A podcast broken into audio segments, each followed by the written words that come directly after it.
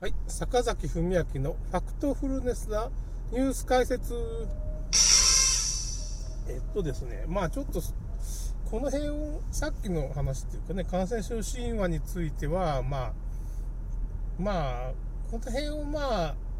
まあ、洗脳社会マトリックスっていうエッセイは、まあ、第3話あたりでちょっと予感してて、まあ、パスツールの遺言みたいなのが書いてるんですよ。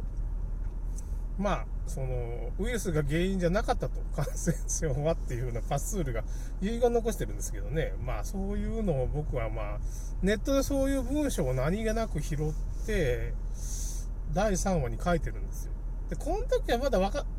いや、まあ、なんとなく予感はあったんだけど、まあ、ちゃんと分かってなかった。この時期はね。あと、いろいろ、パッと飛ばして他の話に行ってるんですけど、最後の最後にこれ伏線になったっていうかね、うわーっていう感じで、なんか、やっぱ調べ、調べたら結局そうだったっていう、神話だったと、感染症それで、最近ですね、その感染症神話とか、まあ、いろいろ、検索したりしてね、いろいろ本を読んだり、検索したり、動画を見たり、海外でね、医者のね、そういう本当のことを言ってくれてる医者のまあ、字幕大王さんの動画を、まあ、見たりね、してたんですよ。ななんかパッと変な本って言ったから、まあちょっとこの、海外の本で、僕のなんていうかね、あの、いや僕っていうか、日本語にまだ翻訳されてない本を、まあ、ざっとまとめて翻訳してくれる人が、まあなんか、まあ、なんか主婦の人なんですけどね、子供がなんかこう、なんかアトピーみたいになった主婦の人がそれをなぜかままとめてくれてるんですよ。すごい長い、まあ、結構なボリュームの本を。で、本の題名が、題名が、あなたが病気になる本当の理由ってなかなか素晴らしい内容なんですけど、これなんかね、字幕大王さんもなんか言ってて、この本のことはなんかすごい言ってて、知ってるんですよ、字幕大王さん、お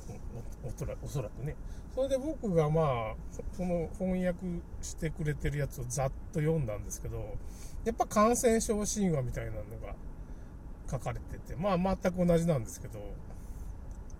えーとですね、その、それ、その本は、あのですね、データサイエンティストっていうかそういうデータ分析の専門家みたいな人が、医者じゃないんですよね、二人とも。あ、だけど一人はあれか、そういう医療機関っていうか CDC でそういうデータ分析やった人も入ってるんですけど、まあ、かなり調べてるっていうか引用が多いんで、まあそういう医学に関わってるような人なんですけど、まあ二人組でその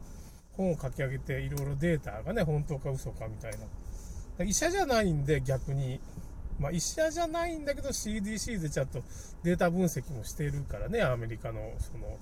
感染症のね、専門分野の役所でやってるから、まあ、なかなか信頼性が高くて、すごい評価されてる本なんです。だけど日本では何か翻訳されてないと。で、まあ、これの内容が結局さっき僕が話したことをちょっとちらっと言ったんですけど、それで病気の原因は何なのかっていうことがまた書かれてて、まあだから栄養不足。これはビタミン、ミネラルとかそういう、どっちかっていったら質的な栄養不足ですね。結局なんかその、まあ糖質ばっかし取ってるとか、まあビタミン C とかなんかビタミン D がないとか、まあそういう風なマグネシウムが足りないとかっていう風な現象で結構その栄養失調、まあ活気なんかそうですけどね、ビタミン D 不足で活気になったりするじゃないですか。そういう風な、まあ、微量な元素とかなんかそういうのが足りなくなって、栄養状態が悪くなって、まず病気になるっていうのが一つ。で、ストレスでなるっていうのが一つ。まあ、虐待とかいろいろね、心理的な問題とかも含めてなるっていうのが一つ。で、まあ、あと電磁波被爆ですね。これはもうパンデミックがそれで起こってんじゃないかっていうふうに。あまあ、太陽の低下とかね、要するに風とか、まあ、冬に風邪になるって、まあ、体温の低下っていうのがまあ一番大きいんですけど、それはまあ、具体的には書いてないんですけど、まあ、まあ、栄養的な問題もあるし、まあ、あるんですけど、まあ、結局、えーと、今、3つ、あ、あと、毒を、毒に暴露する。有害物質ね。だから栄養不足と有害物質と電磁波被曝とストレス、この4つがメインなんですって。え、ウイルスないじゃんって。だからそこは神話なんですね。神話っていうかまあ、そう、やっぱこの本にも全く同じことが書かれてて、まあ、この本の結論を僕最初にこの、さっき3つぐらい録画したやつに、を僕はまあ、まとめて言ったわけなんですけど、で、この本がすごい素晴らしいっていうか、まあちょっと検索かけてみてください。そんなら、多分ネットで出てくるんじゃないですかね。えーとね、あなたが病気になる本当の理由。まあ翻訳みたいな。感染症神話っていう章もありますから、10章ぐらいで成り立ってて、まあいろいろなことも書いてあるっていうか、まあ最初の3章、4章ぐらいまでその感染症神話とかね、ウイルス学が結構嘘だとか、まあそういうことが全部書いてますね。4章ぐらい。で、5章、6章。まあ5章、6章にはその感染症とは全然関係ないんだけど、まあ毒物っていうか、あ、1章があれかな。1章が結局薬害ってことですかね。あの、遺伝病とかにも書いてるんですけど、それは結局どういうことかっていうと、まあ、まあそれは、喘息なとかなったら、まあなんかね、薬で止めれたら、症状を止めれたら苦しくないじゃないですか。そういうメリットは僕あると思うんです。西洋医学も全部嘘じゃないと僕は思うんですけど、役に立つ部分もあると思うんですけど、まあそういう外科手術とかね、まあ救急医療とかすごいわけですよね、やっぱし。神の手みたいな人もいるし、そういう人は確かにすごいんですけど、それを僕認めないわけにじゃないんですけど、結局まあ薬っていうのはまあその症状を抑えるような働きをしてるんで逆効果になってしまう。下痢を止めりゃいいんかって言ったらまああんまりひどい下痢はやばいけど ま止めるのは役立つんかもしれないけどそれで脱水症状になるとか、まあ、変なことになると。そうだよね。命の危険に関わることもあるんですけど、まあ、そこ難しいですね。だからうんだからだけど下痢は何で起こるかっていうのは毒物を排出するから止めちゃいけないんですよね。止めちゃいけないんだけど、まあ、その、あんまりその症状が激しくて、まあ、ちょっと命に関わるとか、なんか障害ができるって時は、まあ、そりゃ、その辺は医師の判断でやるしかないんでしょうけどね。まあ、その辺難しいとこですね。根本的には病気を治さないんですよね。まあ、薬っていうのは。精神医学なんかもう顕著ですけど、まあ、薬漬けになっちゃうから最終的にはね。ちょっとの薬だったらまあいい場合もあるんですけど、それがまあだんだん慢性化してくるから。だから神戸の心療内科の中村クリニックの中村敦先生っていうのはまあ、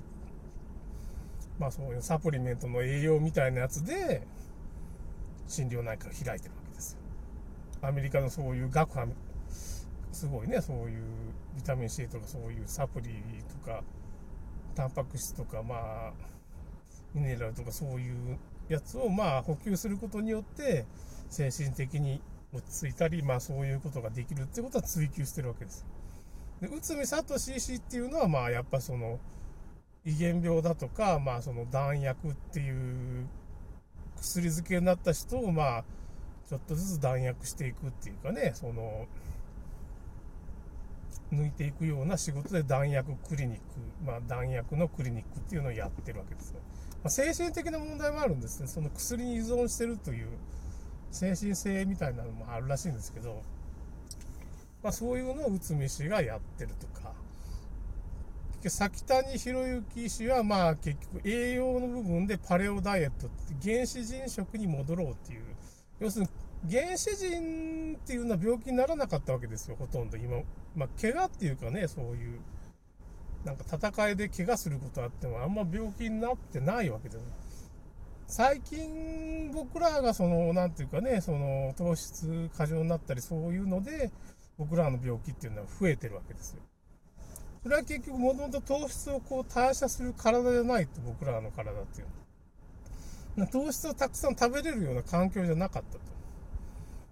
要するに肉とか魚とか、まあ、ちょっとした木の耳とか、果物ちょこっと食べれるんですけど、今だったらまあ、果物なんか食べ放題です糖質のね、砂糖の方にも食べれるから、それで体がそれに代謝についていけないから糖尿病になったりっていう風な学説があるんですけど、